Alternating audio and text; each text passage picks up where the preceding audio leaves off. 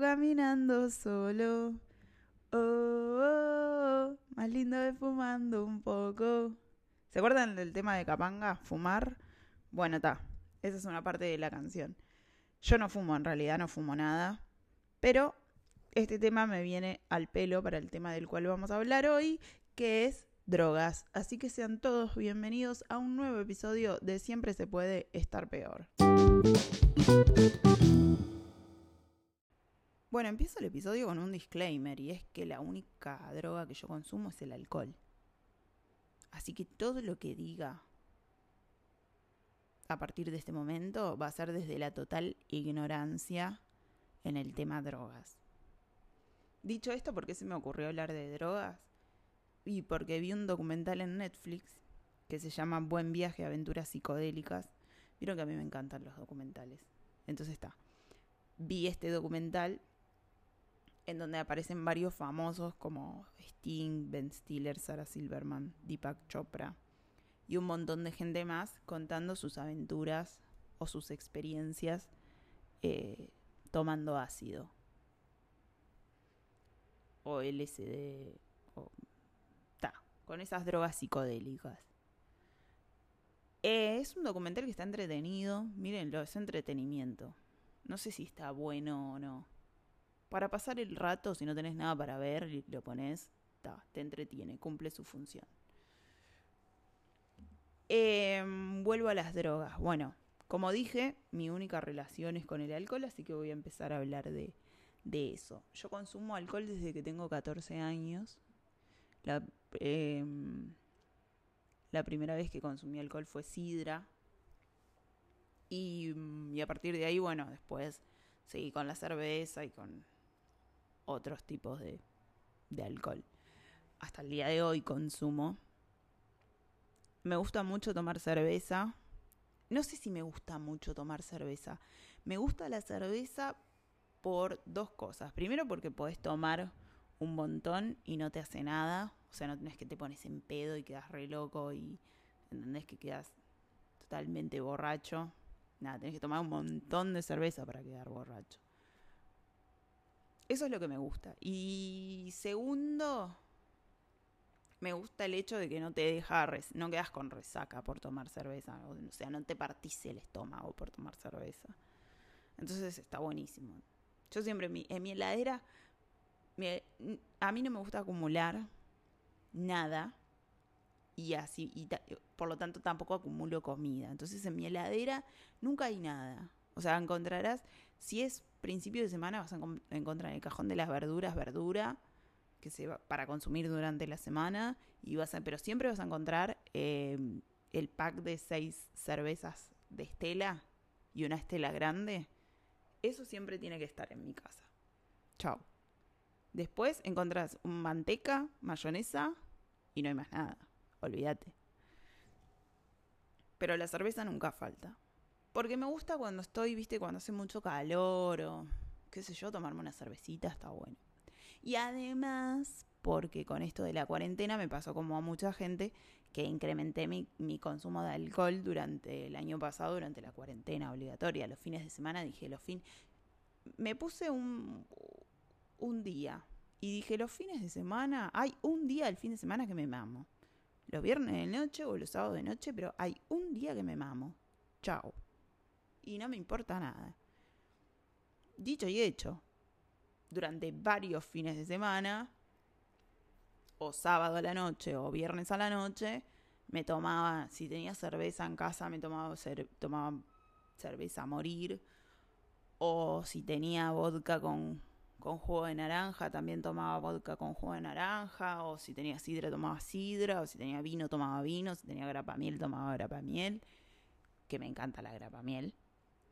Eh, no es para el verano, es una bebida de invierno. Así que si toman, tomen en invierno. Bueno, está, no importa. Pero siempre tenía algo para tomar en mi casa. Para mamarme, bailar o tirar unos pasos acá en mi casa, sola, aparte. Y después acostarme a dormir, punto. Pero fuera de eso nunca fui alcohólica. Aclaro por si mi mamá está escuchando esto. Nunca fui alcohólica. nunca llegué a ese extremo. Eh, pero sí me gusta tomarme, me gusta tomar, tomarme una cervecita de vez en cuando, me gusta tomarme sidra de vez en cuando, me gusta tomar un vino de vez en cuando, yo qué sé. Aunque el cuerpo me pasa, me está pasando factura y últimamente no puedo tomar vodka porque me rompe, por más que tome un vaso, me rompe el estómago. Y al otro día me quiero morir. Pero me quiero morir mal del dolor de estómago que me da. Nada, espantoso y lo tuve que dejar con el dolor en el alma, pero me tuve que retirar de, de tomar vodka. Esa es mi relación con el alcohol. Sobre otras drogas, y yo no fumo cigarro, por ejemplo. Probé cigarro cuando era adolescente, probé de que le di una pitada una vez para ver qué era y me salió humo por todos lados, por lugares que no sabía que te podía salir humo. Bueno, me salió humo por todos lados. dije, esto es una porquería y, y un gusto asqueroso. Dije, esto es una mierda, no es para mí. Y nunca más. O sea, con una pitada me di cuenta que el cigarro no era para mí. Y, nunca más. Y después, así que mi relación con el cigarro es nula. Además, pobre la gente que fuma, no solo por el tema de la salud, que cada uno hace lo que quiere, pero lo caro que salen los cigarros, chicos. Por lo menos en Uruguay tienen impuestos carísimos está hecho como para que la gente no fume. O sea, yo si fumara, hubiese, ya hubiese dejado de fumar de lo caros que son los cigarros. No sé cómo bancan ese vicio, la verdad. No lo sé. Pero bueno. Em, esa es mi historia con los cigarros, no tengo mucha relación. No me gusta, por ejemplo, la gente que fuma cigarros y que viene a casa. No me gusta que fumen adentro de mi casa. Porque ese olor a cigarro no te lo banco. No, anda a fumar a la terracita, ahí afuera, a la terraza lavadero. Chao. Adentro de mi casa no se fuma. Punto.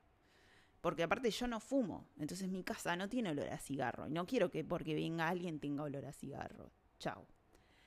A la terraza. A la terraza lavadero. De hecho, tengo un cenicero, porque lo dejó la, la piba que vivía antes que yo. Lo dejó Dejó un cenicero, un vino y una planta.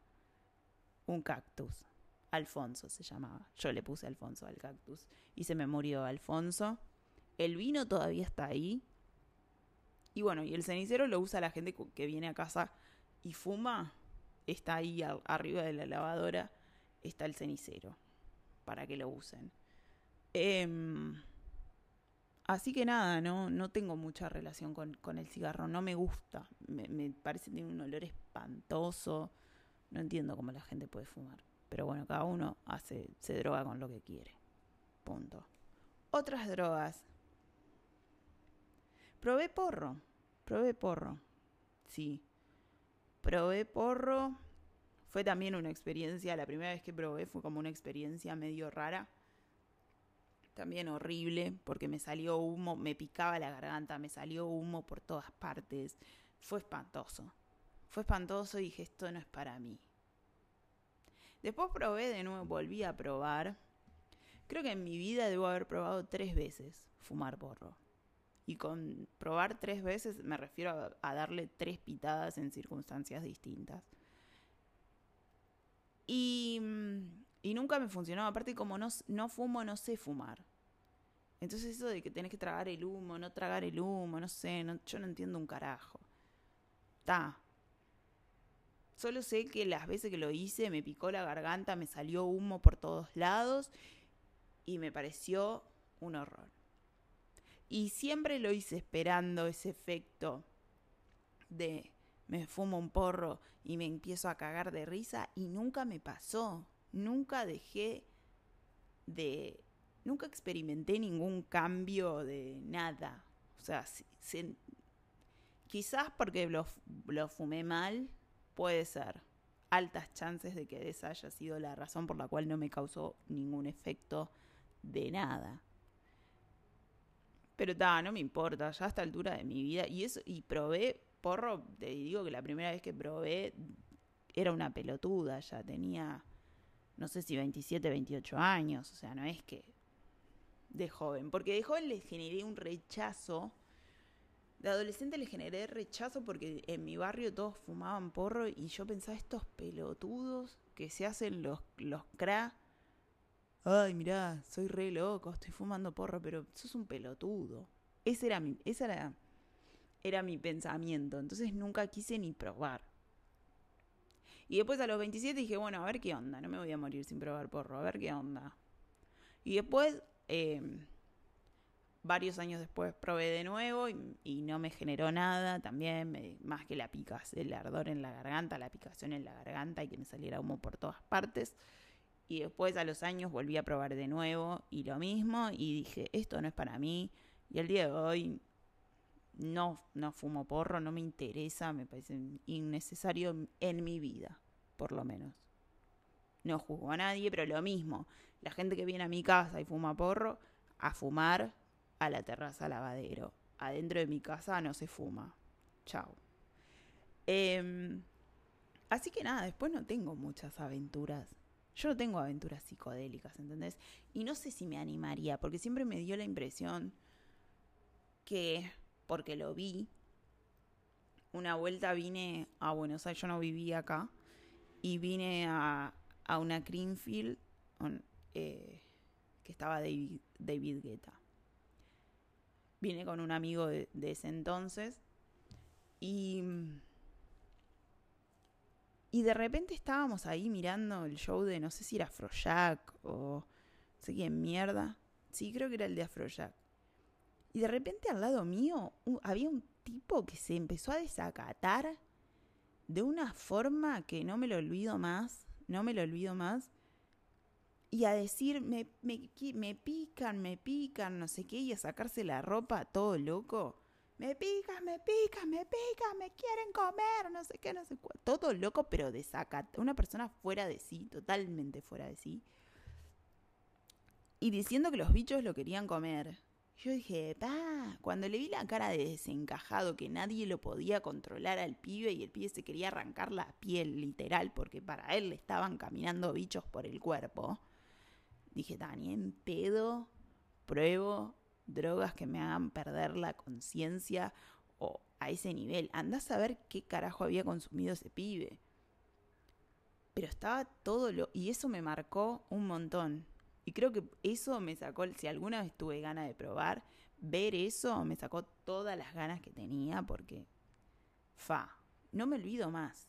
No me olvido más la desesperación de ese tipo eh, que para él realmente tenía eh, bichos caminándole por el cuerpo que lo querían comer o no sé qué carajo. No, no, no. Me acuerdo que quedé dura mirándolo y no podía creer. Y, la gente le decía, vos calmate y no sé qué, trataban de ayudarlo y el tipo estaba totalmente desacatado, fuera de sí por completo. Y dije, nunca en mi vida voy a probar nada de esto. Nada que me haga perder la conciencia. No. No, no, porque estás en un ataque, te viene un ataquecito, un ataquecito de esos, te tirás por la ventana igual, ¿entendés? Ta, diga que ahí estábamos al aire libre, pero ¿Entendés? Te fumás o tomás o te encajás la porquería que sea que se haya encajado el pibe ese en tu casa. En mi casa, que vivo en el piso 12, y termino saltando por la ventana, ¿entendés? No, no, no, no. Así que las drogas no son para mí, salvo el alcohol. El alcohol moriré con una botella de cerveza al lado. Ta. Bueno, no tengo. Les recomiendo que miren el documental si encuentro algún... Ahora no me acuerdo de ningún otro documental sobre drogas. Ah, sí. Sí, sí, me acuerdo. Netflix tiene un par de documentales sobre drogas. Tiene uno sobre unas, unas químicas que empezaron a consumir la droga que hacían. Eh, trabajaron en un laboratorio y se empezaron a consumir, pero no me acuerdo ahora el nombre. Me sale el farmacéutico, pero el farmacéutico es otro documental de Netflix. Eh, y no es el que yo digo. Ya me voy a acordar del nombre y se los voy a poner en, las notas. Eh, pero bueno, nada. No consuman. En lo posible si consumen, consuman con moderación, no sean giles. Eh, cuídense, sean felices, tengan buena vida y que mi amigazo el gauchito Gil los acompañe. Ni nos vimos. Chao.